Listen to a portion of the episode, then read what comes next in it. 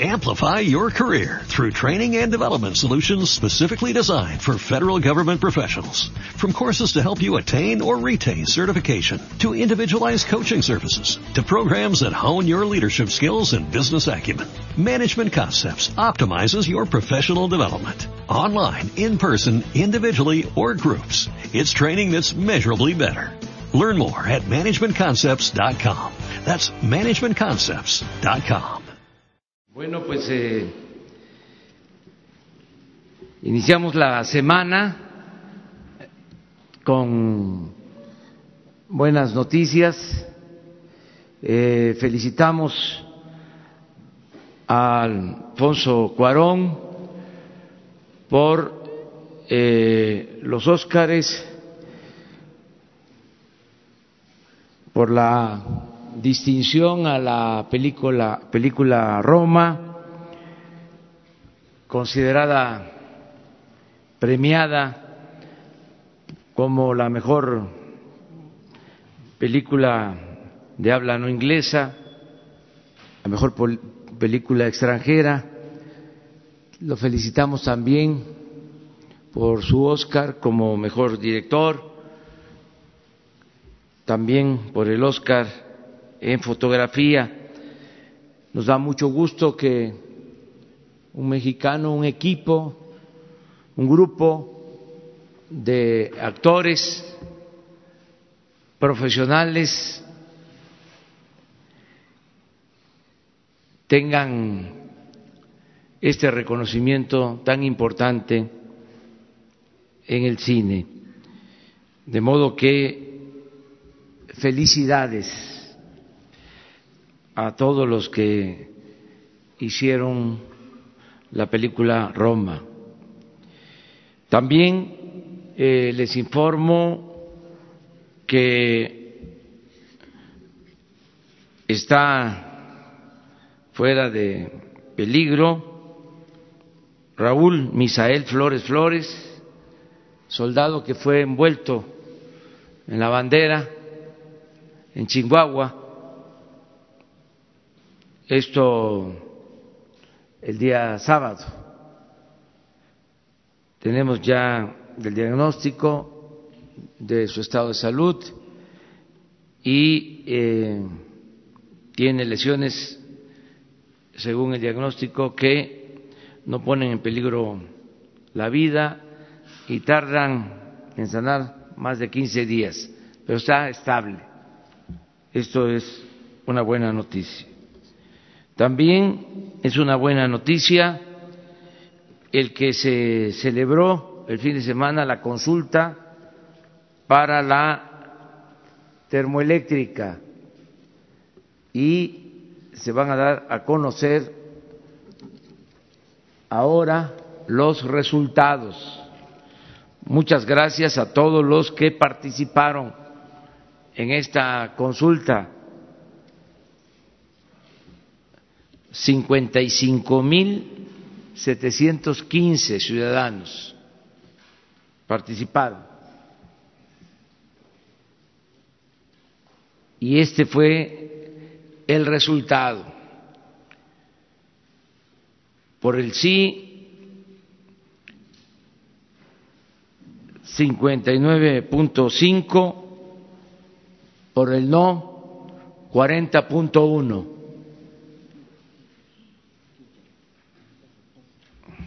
A ver.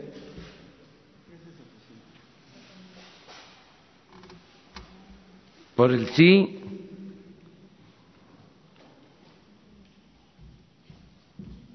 cincuenta y nueve punto cinco por el no cuarenta punto uno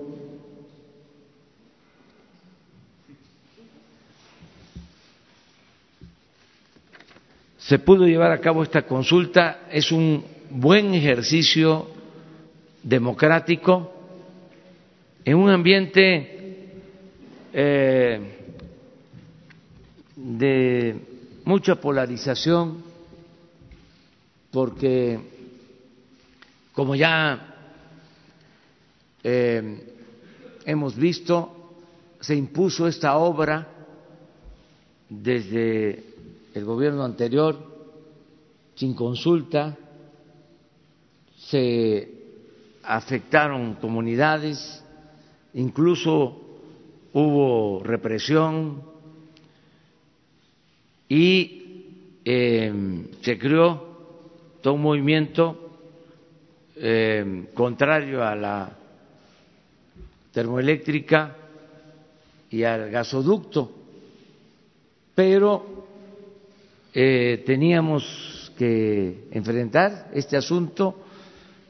Se trata de una planta terminada con una inversión de alrededor de 25 mil millones de pesos que no podíamos dejar que se convirtiera en chatarra, porque no es como se pensaba de empresarios extranjeros, es una planta de la Comisión Federal de Electricidad. Al operar esta planta permitirá alumbrar dar energía eléctrica a todo el estado de Morelos. Si no se echa a andar esta planta, tendríamos que comprar la energía eléctrica a precios elevadísimos, pagando subsidios, y dirán, bueno, pues no lo haga así, pero se tiene que respetar el contrato o los contratos que se firmaron que obligan a comprar la energía eléctrica. Entonces es una situación bastante eh, compleja y esta es una parte de todo el enredo que hay en gasoductos, en plantas que dejaron tiradas operaciones francamente fraudulentas. Hoy viene en el periódico Reforma de una planta de fertilizante que adquirieron yo hasta lo escribí en uno de mis libros. Compraron una planta que estaba abandonada para hacer fertilizantes. Costaba cuando mucho 50 millones de dólares, pagaron 500 millones de dólares y todavía se han invertido para rehabilitarla cerca de otros 500 millones de dólares y no produce, incluso ya se tiene la denuncia, hoy que aparece esta nota en el periódico Reforma, pues este pedí información y se va a presentar una denuncia para que se investigue y se castigue a los que resulten responsables.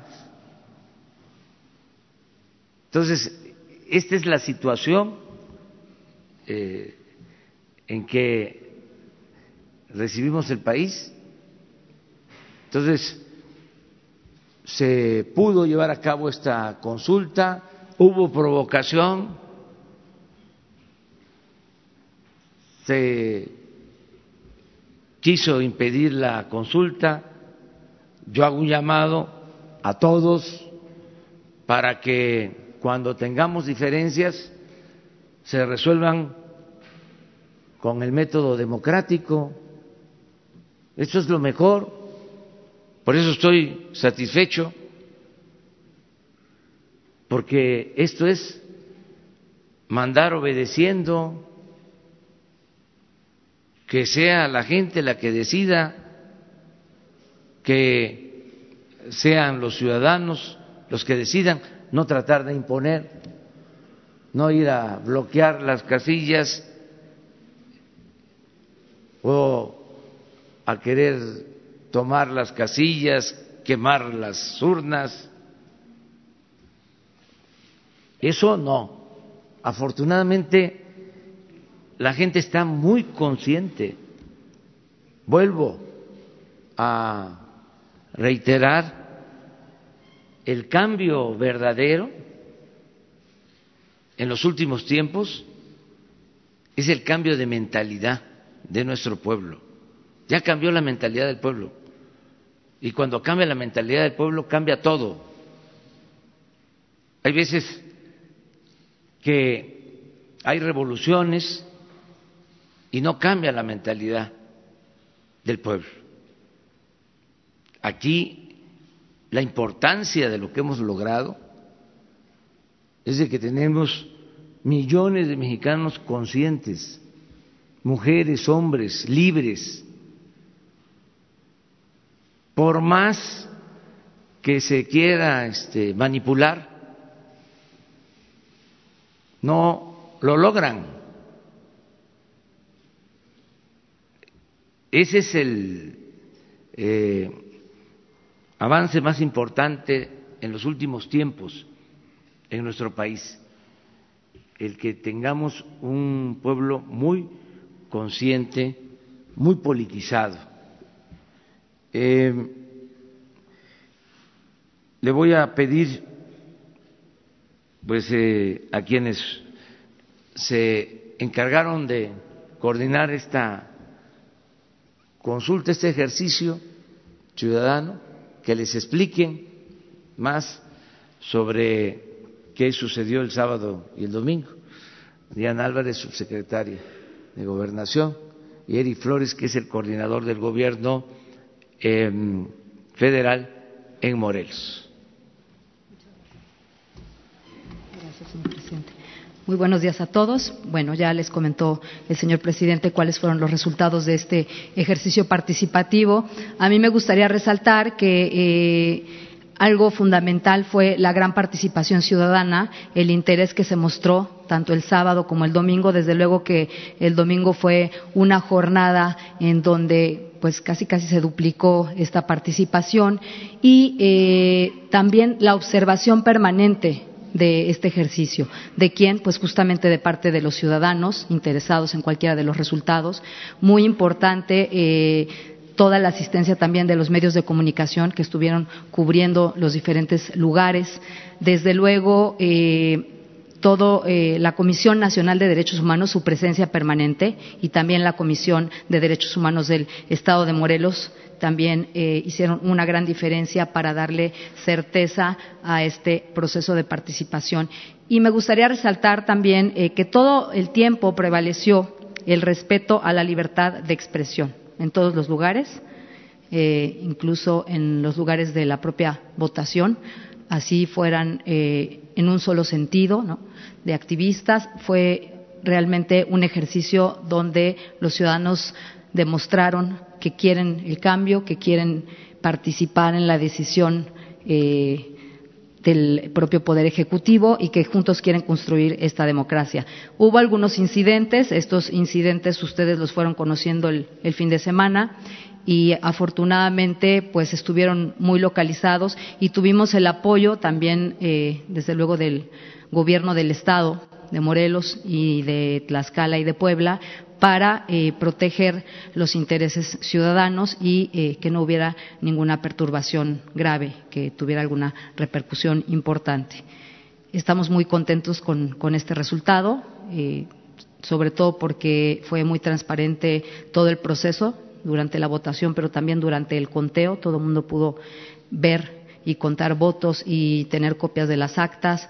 Así es que, pues, esto realmente fortalece este proceso que iremos construyendo. Me gustaría que el delegado del Estado de Morelos nos pudiera hablar un poquito de los incidentes y alguna otra situación dentro del Estado.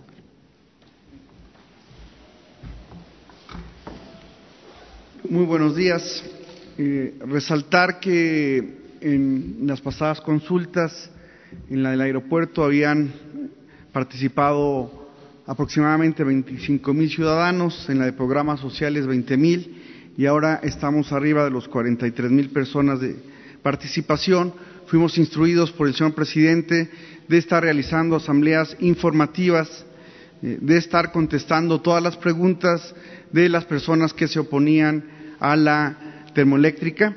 Eh, se desarrolló dos días donde se les permitió en donde estaban las mesas estar haciendo campaña, estar diciendo por qué ellos consideraban que no.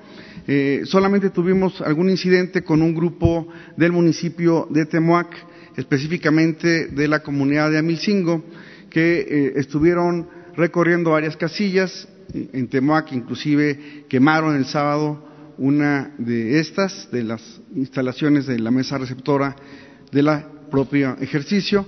Eh, este mismo grupo estuvo participando en actos de vandalización. Se tuvieron que, por motivos de seguridad, básicamente en el municipio de Temuac, eh, cerrar la, consulta por pues, no poner en riesgo la vida de, nadie. Esa era la instrucción que traíamos. También hubo un incidente en Cuernavaca donde hubo un robo de casilla. fuimos instruidos también rápidamente para que las personas que se habían detenido, que eran tres jóvenes que habían llegado a la casilla encapuchados, se les liberara, siempre con la presencia de la Comisión de Derechos Humanos y respetando en todo momento la libre expresión. Esa fue la instrucción que recibimos del señor presidente, no caer en provocaciones, y eso fue la instrucción que le dimos a todos los servidores de la nación que estuvieron participando en estas mesas. El día de ayer también una de las casillas de Jonacatepec fue robada y llevada a, a Milcingo, donde también fue quemada. Tengo que destacar que tanto en Jonacatepec como en Cuernavaca, después de que sustrajeron la urna, se volvieron a instalar para que continuara el ejercicio de participación. Estamos muy contentos, hay un ambiente de tranquilidad en el estado de Morelos, la gente expresó libremente eh, su opinión con respecto a la termoeléctrica y estamos seguros que este tipo de ejercicios seguirán fortaleciendo nuestra democracia. Si antes este era un proyecto que nunca se había consultado, pues ahora este proceso de estas semanas nos permitió ir a exponer en todas las comunidades del estado de Morelos eh, los datos con referencia a la termoeléctrica. Eso, eso. Bueno, eh, también el fin de semana se llevó a cabo la subasta de vehículos que usaba el Estado Mayor, agrupamiento que ya no existe, y fue también muy exitosa la subasta. Em, se vendieron, no sé si tienen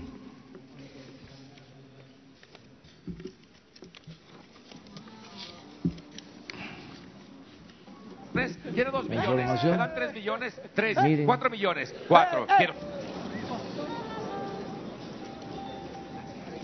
Denme 195. Los Esos son los resultados.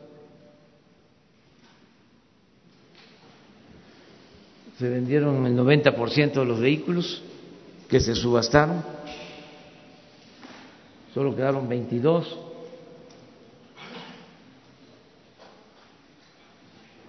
Y se obtuvo por la venta más de 60 millones de pesos. Este dinero es para programas sociales, para apoyo a personas con discapacidad, para adultos mayores, para becas va a, ingresar con ese propósito. Se van a llevar a cabo otras subastas porque quedaron muchos eh, vehículos.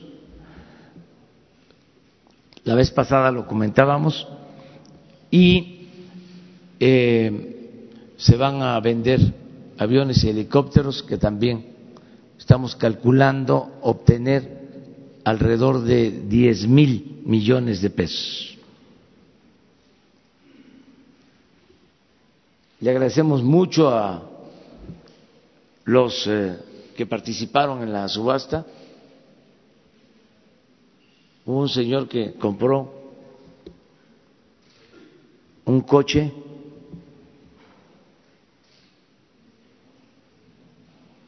de lujo y además ofreció que si lo necesito me lo va a prestar. Me rayé.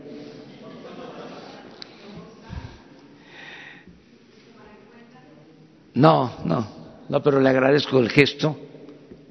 Este es un carro que se vendió en dos millones de pesos. Ya posteriormente les van a entregar toda la información. Y decirles que el fin de semana estuvimos en Tabasco, Chiapas, Campeche y Quintana Roo, iniciando programas de bienestar, le dimos eh, atención al inicio del programa de crédito ganadero a la palabra. Es una inversión de cuatro mil millones de pesos para entregar a giratarios, a pequeños propietarios, novillonas, vacas, sementales. Son créditos sin intereses, sin papeleo, sin burocracia, a la palabra, a pagar en tres, cuatro años con las crías. Esto va a ayudar a muchos eh, pequeños ganaderos del el país estamos eh, hablando de beneficios para muchos ejidos. También ahora en el sureste ya eh, constatamos que se inició el programa Sembrando Vida, ya iniciaron las siembras de árboles frutales, maderables. Este es un programa extraordinario porque se van a sembrar un millón de hectáreas de árboles frutales y maderables y se van a generar cuatrocientos mil empleos permanentes en los seis años. No son empleos temporales, cuatrocientos mil empleos. En el caso de Chiapas son 1.700 ejidos que están participando en este programa Sembrando Vida. Y nada más en Chiapas significa una inversión de cinco mil millones de pesos. En el caso de Chiapas, eh, son del millón de hectáreas doscientas mil hectáreas para Chiapas y significa crear ochenta mil empleos en mil setecientos ejidos y comunidades. Esto nunca se había eh, llevado a cabo y la gente está muy participativa, muy contenta. Eso es lo que pudimos constatar. Terminamos ayer en Chetumal, Quintana Roo, con dos actos, uno eh, como homenaje a nuestra bandera, a nuestro lábaro patrio, y otro acto donde se presentó el plan sobre turismo para el país.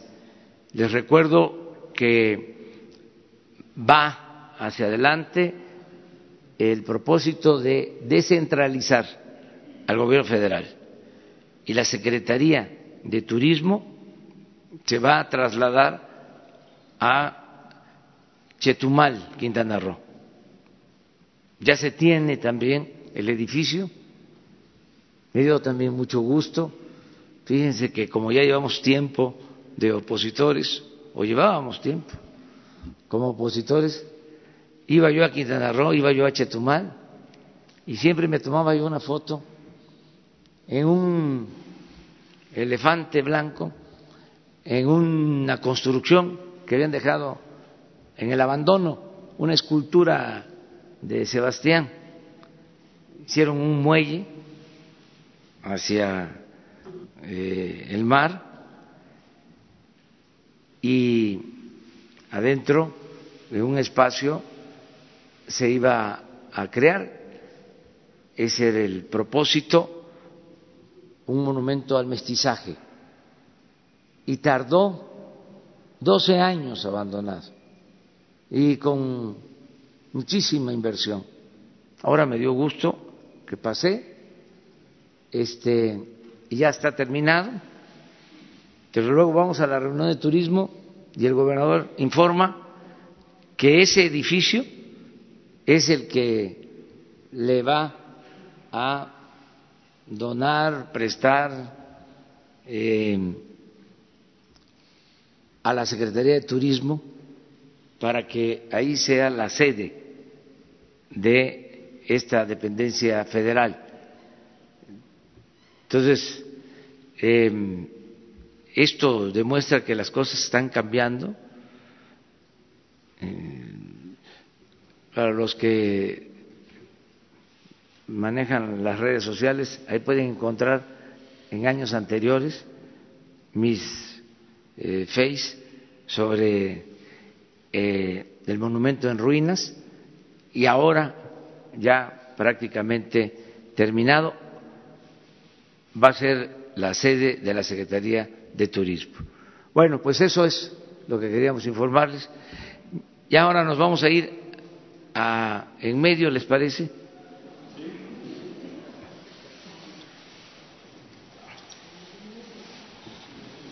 ¿Sí, ustedes?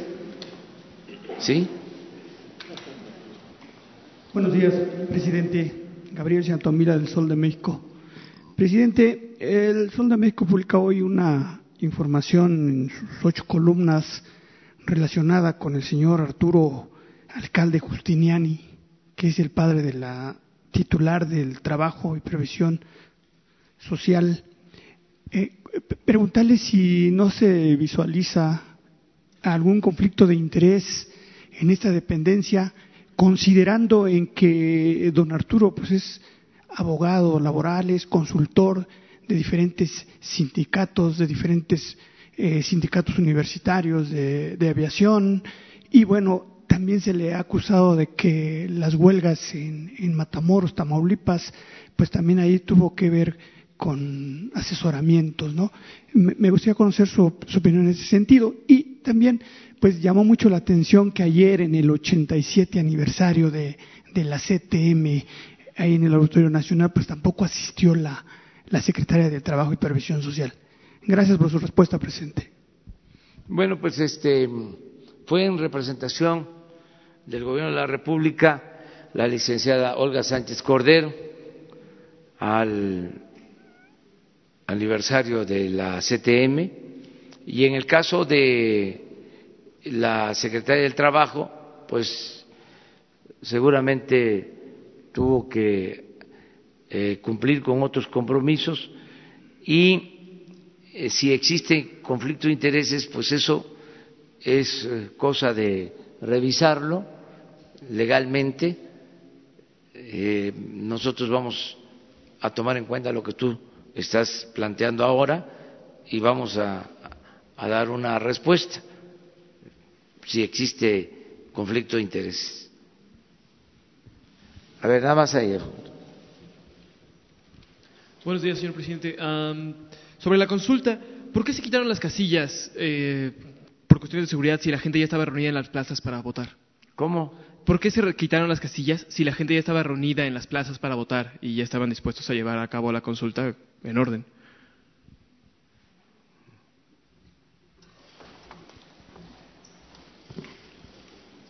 No, no es que estuviera la gente ahí, más bien después de que se vandalizan, pues se tienen que cerrar por motivos de seguridad.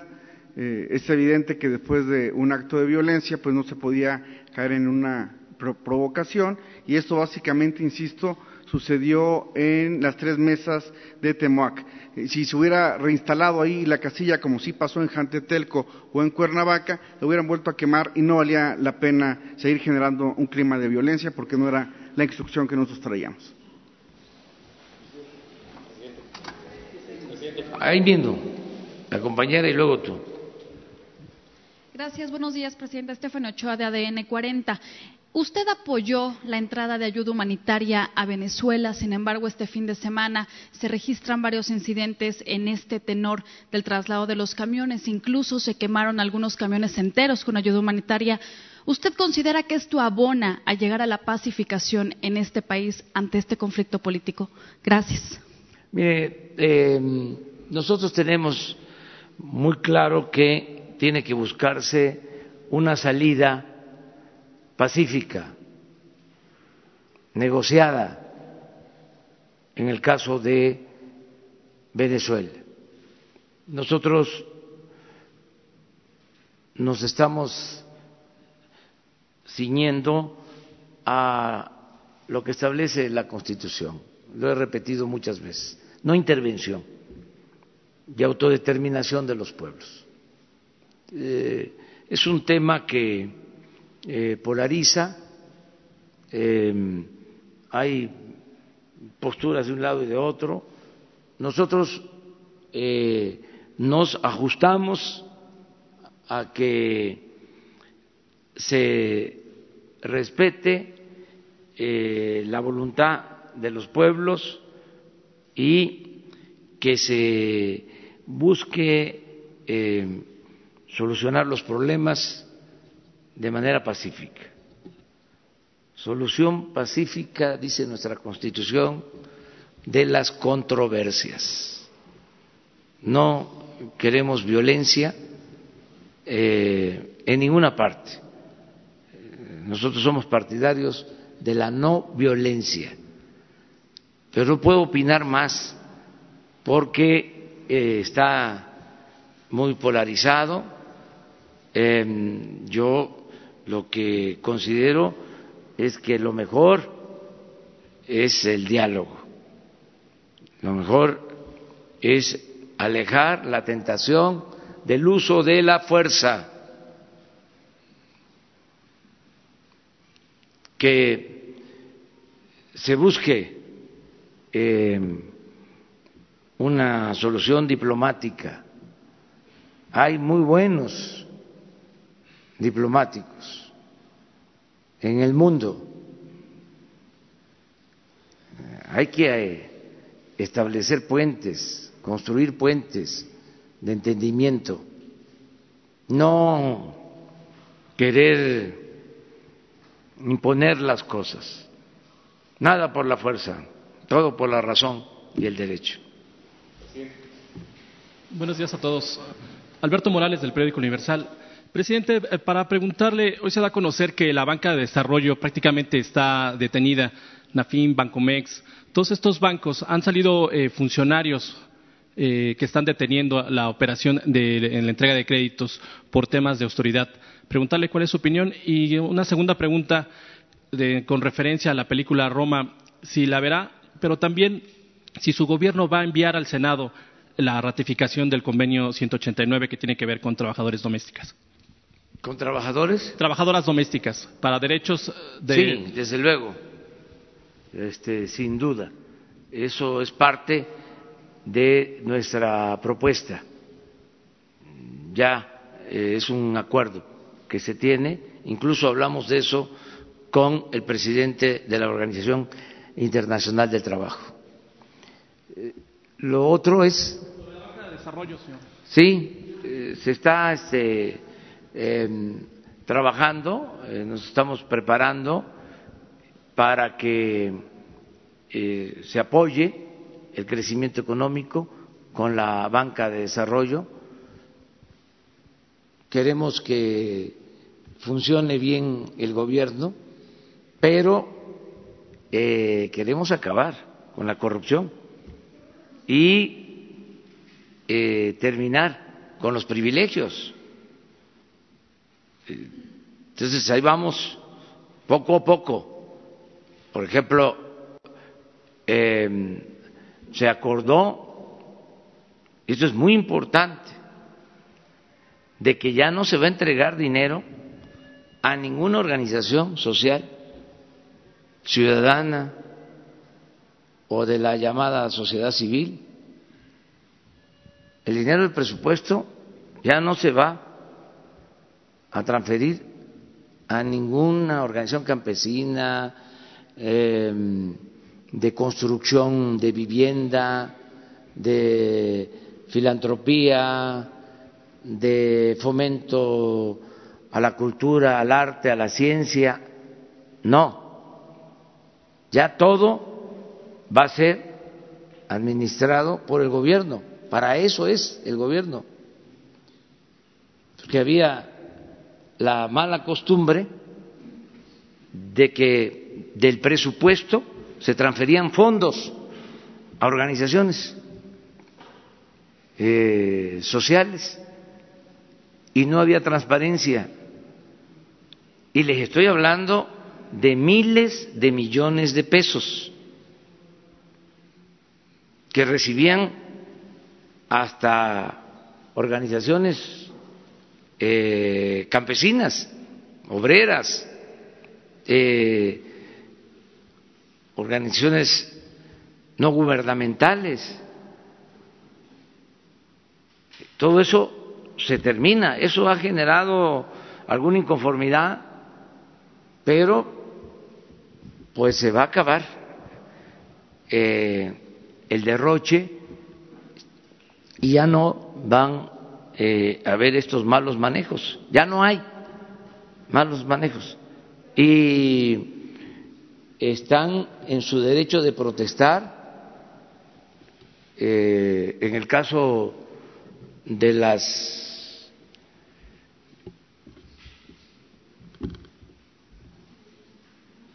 se llaman las organizaciones eh, de la sociedad civil, eh, incluso programas ecológicos, eh, programas de medio ambiente, pues para eso es la Secretaría del Medio Ambiente. Todo eso se está arreglando. Pero tú, ¿había otra cosa? Ah, sí, no, es una extraordinaria película. Este, precisamente implica eh, apoyar proyectos de infraestructura, grandes proyectos.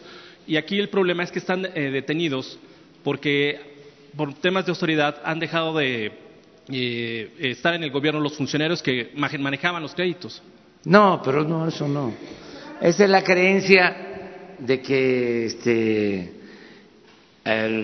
si no se les paga bien a los funcionarios, según entiendo, se van los expertos. No, pero no hay, el, problema es que no hay créditos, o sea, no, no, están generando, no está trabajando la banca. Ah, no, sí, este, se está analizando, pero también en eso se acaban los subsidios.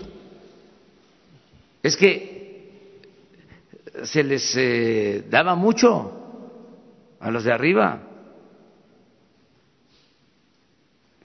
Lo que se le destinaba a los pobres le llamaban populismo. Y lo mucho que se les entregaba a los de arriba, le llamaban fomento. Entonces ya, nosotros vamos a apoyar eh, lo que signifique eh, crear empleos, lo que significa desarrollo. Pero eh, esto de las empresas Odebrecht, les pongo el ejemplo. ¿Cómo se financió? Con subsidio de la banca de desarrollo, con créditos otorgados por la banca de desarrollo. Entonces, se acaba. Eh, lo tengo que estar recordando porque parece que este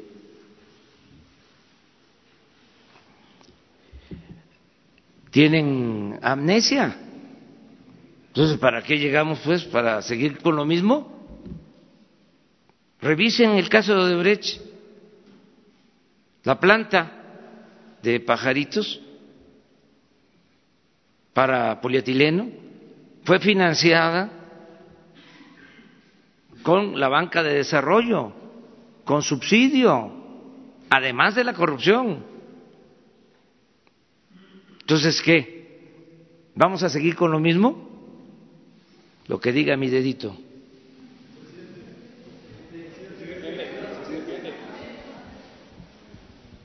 Presidente, yo quiero insistir en la. Hace unas semanas le preguntaron aquí si ya había visto la película Roma.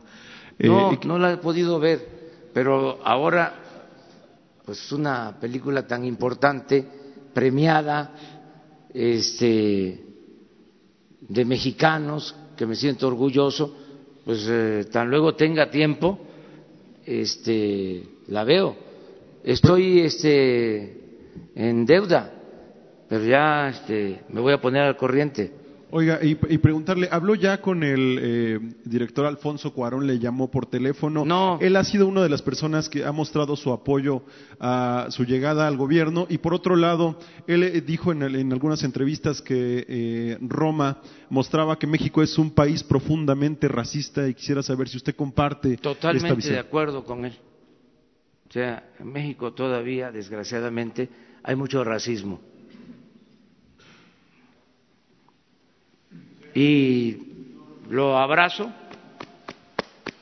desde aquí y lo felicito. Y anoche ya no pude porque yo me acuesto temprano, o sea, este, pero tenía yo pensado hacerlo ahora en la mañana.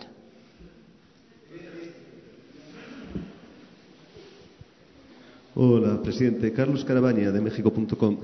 Eh, verá, tres preguntas. La primera, las asociaciones y vecinos en la zona de Cuautla mantienen un plantón frente a los últimos 140 metros del acueducto de la planta. Querría saber em, qué plan hay para convencerles y qué va a hacerse en caso de que, como nos han dicho a nosotros, no quieran levantarlo. Luego, eh, hace un par de semanas, usted anunció la moratoria de 10 años para los funcionarios que hubieran estado dentro de su gobierno para que lo pasaran a la, a la función privada. Querría saber cómo funcionaría en el caso exacto de Alfonso Romo o Torruco Márquez, que son gente que tiene intereses empresariales bastante conocidos. Y luego ya una última. La semana pasada pasó una parte de la Guardia Nacional y hace un, par de semanas supimos de la muerte de una persona en Tamaulipas por disparos del ejército. Desde abril de 2014 no se publican desde la Secretaría de Defensa Nacional eh, civiles muertos y heridos en enfrentamientos con el ejército. ¿Van a volver a publicarse esas estadísticas? Sí, mire, este, vamos a estar informando constantemente. Desgraciadamente hay eh, todavía violencia, eh, estamos haciendo todo un esfuerzo para conseguir la paz y pierden vida, pierden, pierden sus vidas eh, pues ciudadanos y también militares.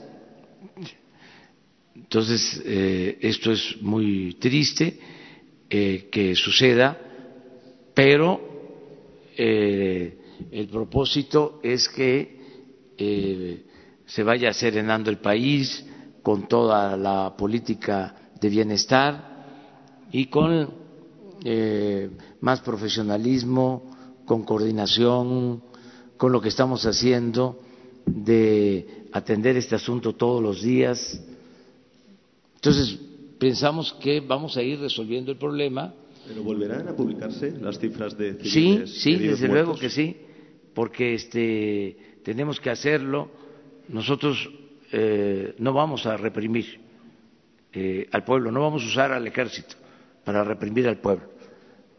No van a haber masacres como eh, existían, que por cierto no sé si se publicaban, pero bueno, este, nosotros sí tenemos que estar informando constantemente sobre todo. acerca de la conexión para el funcionamiento de la planta, eh, primero fue esto, la consulta. Eh, vamos todavía a resolver asuntos legales, porque hay interpuestos amparos y tenemos que esperar que las autoridades competentes resuelvan sobre estos eh, juicios y vamos a seguir trabajando, convenciendo, persuadiendo, eh, haciendo entender de que lo mejor es la democracia, que no hay que imponer nada, que hay que eh, mandar obedeciendo y que en la democracia es el pueblo el que decide, es el pueblo el que manda. Ahora sí no somos demócratas y somos autoritarios, pues entonces es ah, por la fuerza, con la imposición. Nosotros vamos a evitar, en todo caso, la violencia. Eh, este gobierno se caracteriza por la no violencia como estrategia para la solución de los problemas la no violencia. Eh, y otra más me. Era cómo iban a hacer con Torcuato Márquez y Alfonso Romo al ah, respecto de. Mire, existe eh, una iniciativa de ley en la Cámara de Diputados que yo espero que pronto se apruebe. Es una ley de austeridad republicana y en esa ley se establece que los funcionarios no pueden trabajar eh, después de estar en el gobierno diez años eh, hacia adelante. Hay una veda de diez años. Yo espero que esa ley se apruebe para que así ya se termine todo este periodo vergonzoso de que los servidores públicos pasan a formar parte de las empresas a las que de una u otra forma trataron y en algunos casos ayudaron. Ya hemos hablado de esto, como los secretarios de Hacienda, los secretarios de Energía, los expresidentes, terminando, se van de consejeros, de asesores de las empresas particulares a las que eh, beneficiaron o eh, les eh, dieron alguna atención. Hablaba yo del caso de los ferrocarriles que se privatizan y el expresidente Cedillo se va a trabajar a una de las empresas que se beneficia con la privatización los que estaban, por ejemplo, en el FOAPROA, los que llevan a cabo el rescate financiero, que en esencia fue convertir deudas privadas de unos cuantos en deuda pública, un defalco hasta ahora de tres billones de pesos bueno, los que llevaron a cabo este saneamiento, como le llaman, financiero, pasaron a ser directivos de los bancos. O sea, en el colmo del cinismo. Entonces, eso ya se va a terminar.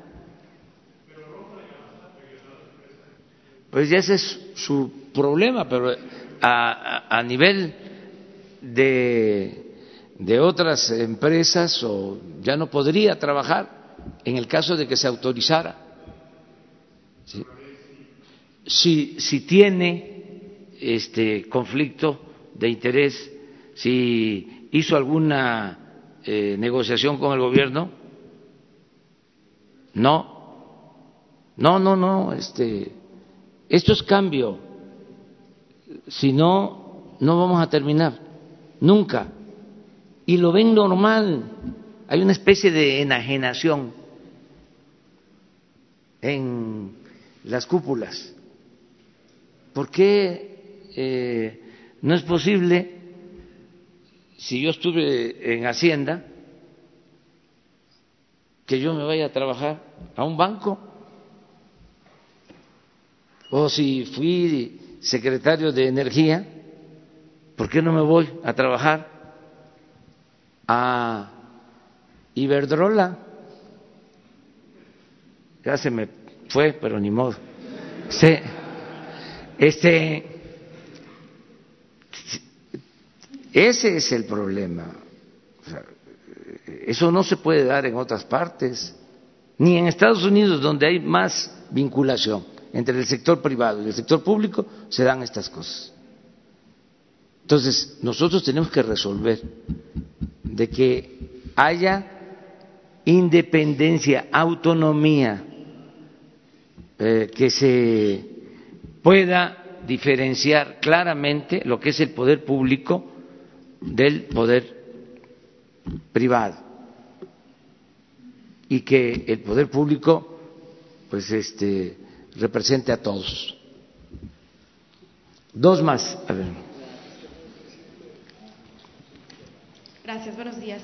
Eh, a partir de los resultados de la consulta, presidente, de estos juicios que todavía están a nivel del amparo, eh, ¿cuándo entraría ya en operación esta termoeléctrica? ¿Cuándo ya se estaría generando este ahorro? Esto por una parte. El cálculo en promedio, ustedes, ¿qué, qué Hay que verlo. Nos vamos a reunir para hacer una evaluación, ver qué se tiene como pendiente, porque esto, si ustedes este, recuerdan, eh, va acompañado de programas de desarrollo, de revestir canales para que no haya pérdida de agua, de tratamiento de agua, eh, de apoyo con proyectos productivos a campesinos, con la disminución de la tarifa de energía eléctrica eh, en Morelos y en Tlaxcala y Puebla, por donde pasó el gasoducto, y la parte jurídica, o sea, ver los amparos que están vigentes, eh, cuándo se terminan de liberar entonces todavía vamos a definir una ruta para eh, tener eh, lo más pronto posible eh, la posibilidad de que la planta opere. ¿Este mismo año o para sí, el próximo? mire, si la planta no opera, se pierden, entre otras cosas, entre otros recursos, otras cantidades, alrededor de cuatro mil millones de pesos al año. Entonces, tenemos que apurarnos. Eh, había en los gobiernos pasados una especie de indolencia, por decir lo mínimo. No les importaba. Imagínense eh, si es dinero de todos los mexicanos. Eh, lo que se les paga a los que tienen los contratos de los gasoductos que están detenidos por conflictos. 500 millones de dólares al año. A ellos ni les importa porque la Comisión Federal de Electricidad les tiene que estar pagando con dinero de los ciudadanos, pero es muy irresponsable no hacer nada, cuando menos que la gente eh, sepa cómo están las cosas. Esto ni enterada estaba la población de que estos conflictos existían. No se garantizaba en México, y ese es otro tema interesante, el derecho a la información. En otro tema, eh, para concretar un poco lo de Roma, ¿a qué hora se va a comunicar vía telefónica con Alfonso Cuarón y si los va a invitar a Palacio Nacional eh, eh, próximamente a él y a todo el elenco que participó en la película? Sí, yo estoy en la mejor disposición de invitarlos y cuando se pueda, este, lograr una comunicación y ver lo más pronto posible la película. Ah, bien, ahora bien, en otro tema, perdón, presidente. Eh, usted todos los días ve la cuestión de, los índices delictivos, cómo se comporta la criminalidad. ¿Qué sabe de Aguascalientes, el municipio de Asientos Aguascalientes, en donde, pues después de prácticamente el último trimestre del año pasado y lo que va de este 2019, se ha incrementado la violencia con ataques a policías, eh, a mujeres, a hombres? ¿Qué es lo que saben? Eh, ¿Quiénes están operando ahí? Gracias. Sí, no, no, no, tengo el dato exacto de eh, Aguascalientes, o sea, no aparece como un estado con problemas graves de violencia en el informe diario. Ya no quiere decir que, no haya, pero, este no es lo que está pasando en Baja California o en Guanajuato o en Jalisco, en Veracruz, eh, en Guerrero, en estados donde está eh, más desatada la violencia. Finalmente, nada más que, que nos haga el compromiso, por favor, eh, de si nos puede informar cómo va este proyecto para conectar al país, este, para que haya Internet, digamos, en todas las principales plazas, por favor. Eh, muy pendiente de esto.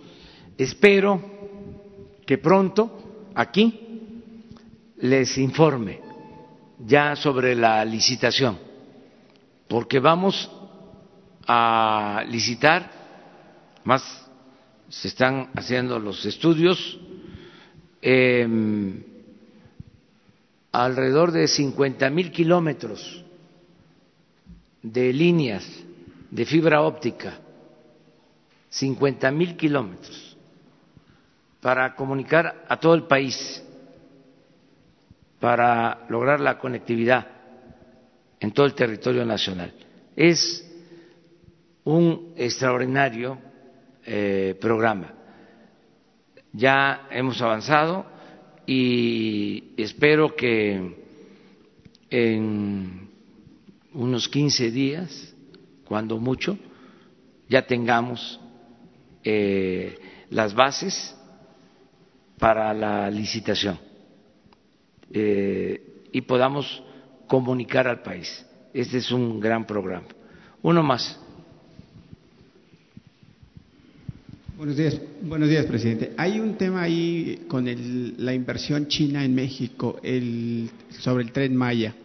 Eh, ¿Cuál ha sido la plática que ha tenido su gobierno con los inversionistas chinos para que pudieran participar en la construcción de este proyecto?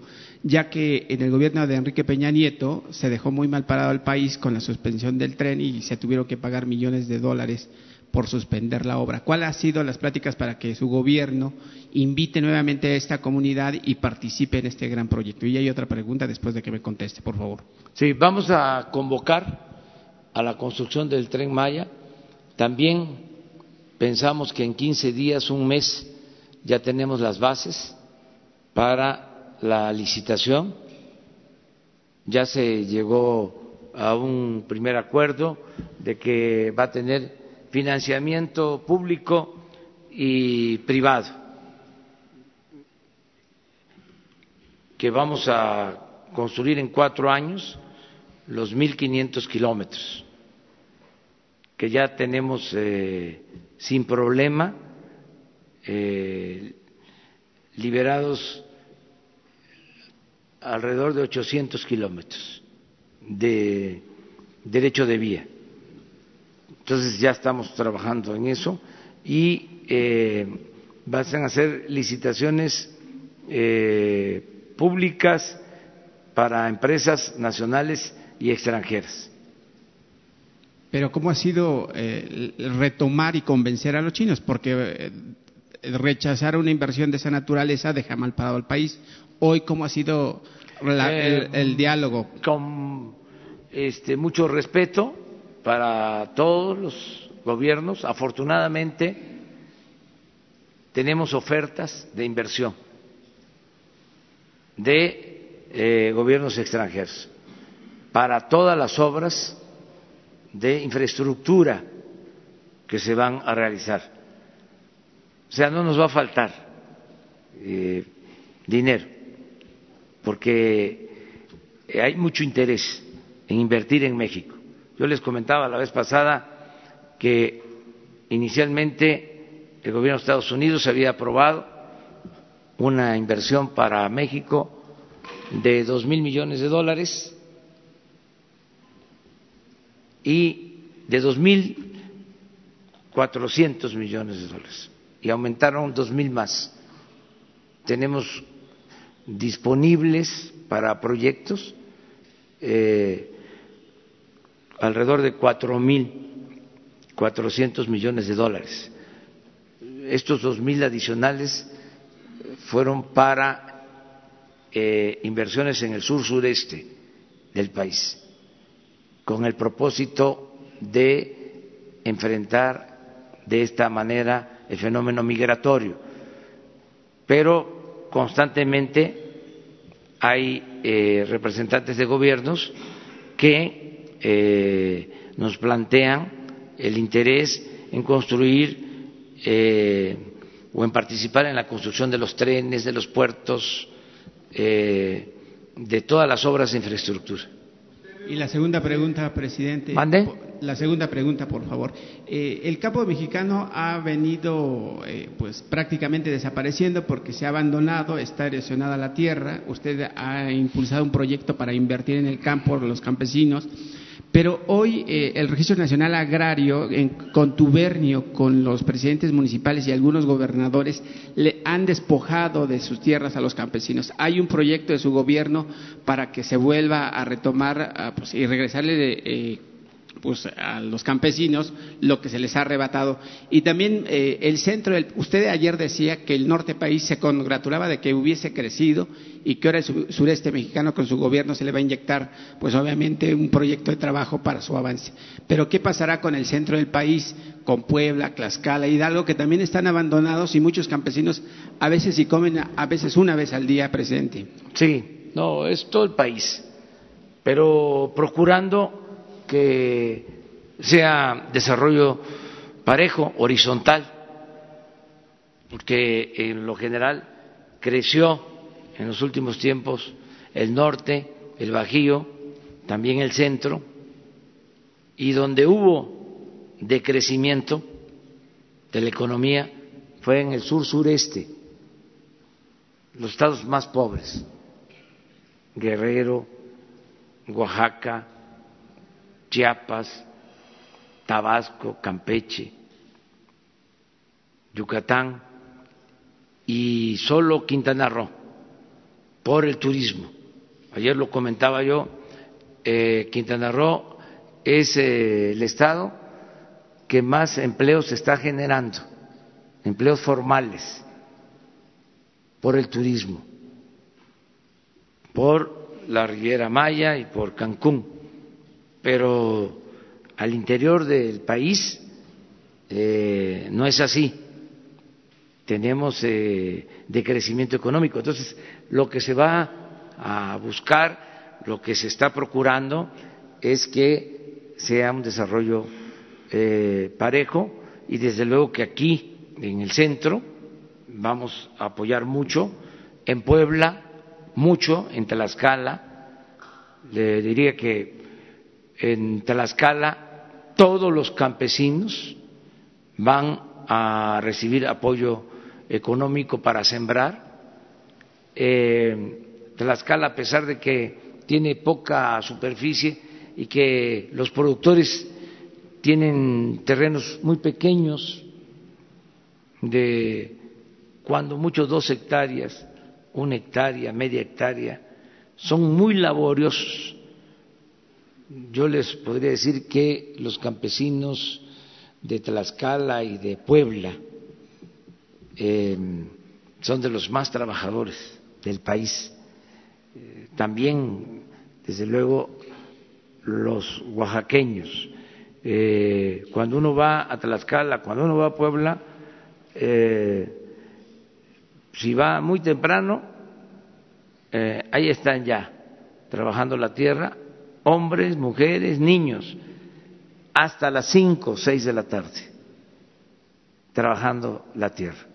Entonces, eh, vamos a apoyarlos porque se les va a pagar bien por su producto. Ya se fijaron precios de garantía para el maíz. Ahora la tonelada de maíz se les va a comprar a cinco mil seiscientos pesos. Se les pagaban cuando mucho tres mil, ahora cinco mil seiscientos. El frijol, ya el precio de garantía, catorce mil quinientos. Eh, decidimos apoyar con el precio porque si el campesino, si el productor ve que el precio es bueno, siembra y él ve cómo consigue la semilla y cómo consigue el fertilizante y cómo eh, ara la tierra, porque sabe que hay precio. Entonces podríamos eh, llevar a cabo muchas acciones, pero comenzamos con precio. Y vamos primero con pequeños productores de eh, 20 hectáreas hacia abajo y se les va a dar más apoyo a los que menos superficie tienen.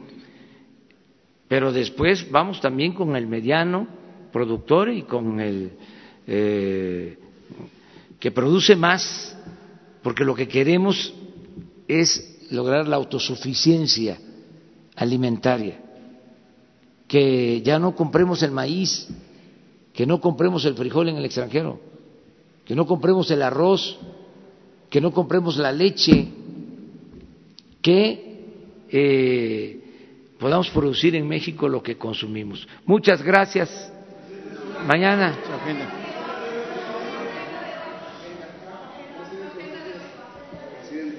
Presidente, buenos días. Joel Cruz de XEU del puerto de Veracruz. Preguntarle, presidente, eh, ¿tiene planeado el gobierno federal alguna estrategia para enfrentar los índices delictivos en la entidad veracruzana? Hace unos días se registraron linchamientos en el municipio de Soledad Atzopa, en la sierra de Songolica, se suma a otros casos de secuestros y homicidios. ¿Qué piensa hacer el gobierno federal al respecto? Estamos trabajando con ese propósito. Miren, hoy hablamos de eh, la importancia que tiene el que se haya aprobado lo de la Guardia Nacional, porque esto nos va a permitir eh, tener presencia en todas las regiones del país. La Guardia Nacional va a estar en la Sierra de Songolica, va a estar en Tlapa, Guerrero, en la montaña, va a estar en Chilapa, desde luego en Acapulco, va a estar en Tijuana, va a estar en todo el país. Es que eh, no se atendió el problema de la inseguridad, no había elementos. Eh, se usaba al ejército, se usaba a la marina, pero no para garantizar la seguridad, sino para operativos especiales en contra del crimen. Entonces, el enfoque nuestro, bueno, primero es lo preventivo, atender las causas, que haya trabajo, que haya bienestar, que se atienda a los jóvenes. Pero ya en el terreno de la acción es el que tengamos presencia para que la población esté protegida, que no haya homicidios, que no haya robos, que no haya secuestros. Ese es el enfoque. Y eso solamente se puede eh, lograr si tenemos elementos en todas las regiones del país. Pero hay lugares en donde no existe presencia de ninguna corporación. Bueno, si acaso la policía municipal con eh, muchas deficiencias y con muchos problemas de todo tipo. Entonces, la Guardia Nacional nos va a ayudar mucho. ¿Es la solución, presidente? Sí, la solución es que no haya pobreza. La solución es que haya trabajo, haya bienestar y se atienda a los jóvenes. La paz es fruto de la justicia. Esa es la solución. En otro tema, preguntarle, ¿el gobierno federal tiene proyectado, presupuestada alguna obra de infraestructura en la entidad veracruzana? Sí, eh, muchas. Por ejemplo, eh, se van a construir y reconstruir todos los caminos del norte de Veracruz. Son de los caminos más abandonados de México pero de años. O sea, los caminos de Tempual, de Pánuco, eh, llenos de baches, todo el norte de Veracruz. Ahora hay una partida especial para arreglar esos caminos. Eh, en el sur de Veracruz, pues, se va a mejorar el puerto de Coatzacoalcos, eh, es parte del desarrollo del istmo de Tehuantepec, se va a rehabilitar la refinería de Minatitlán, en el caso de Veracruz como en Chiapas, cerca de 200 mil hectáreas de árboles frutales, maderables, eh, se va a apoyar mucho la producción eh, el cultivo del café. Hay eh, muchas obras para Veracruz. Se va a apoyar a los cañeros. Bueno, ya, sí. Muchas gracias. Amplify your career through training and development solutions specifically designed for federal government professionals. From courses to help you attain or retain certification, to individualized coaching services, to programs that hone your leadership skills and business acumen, Management Concepts optimizes your professional development. Online, in person, individually, or groups. It's training that's measurably better. Learn more at managementconcepts.com. That's managementconcepts.com.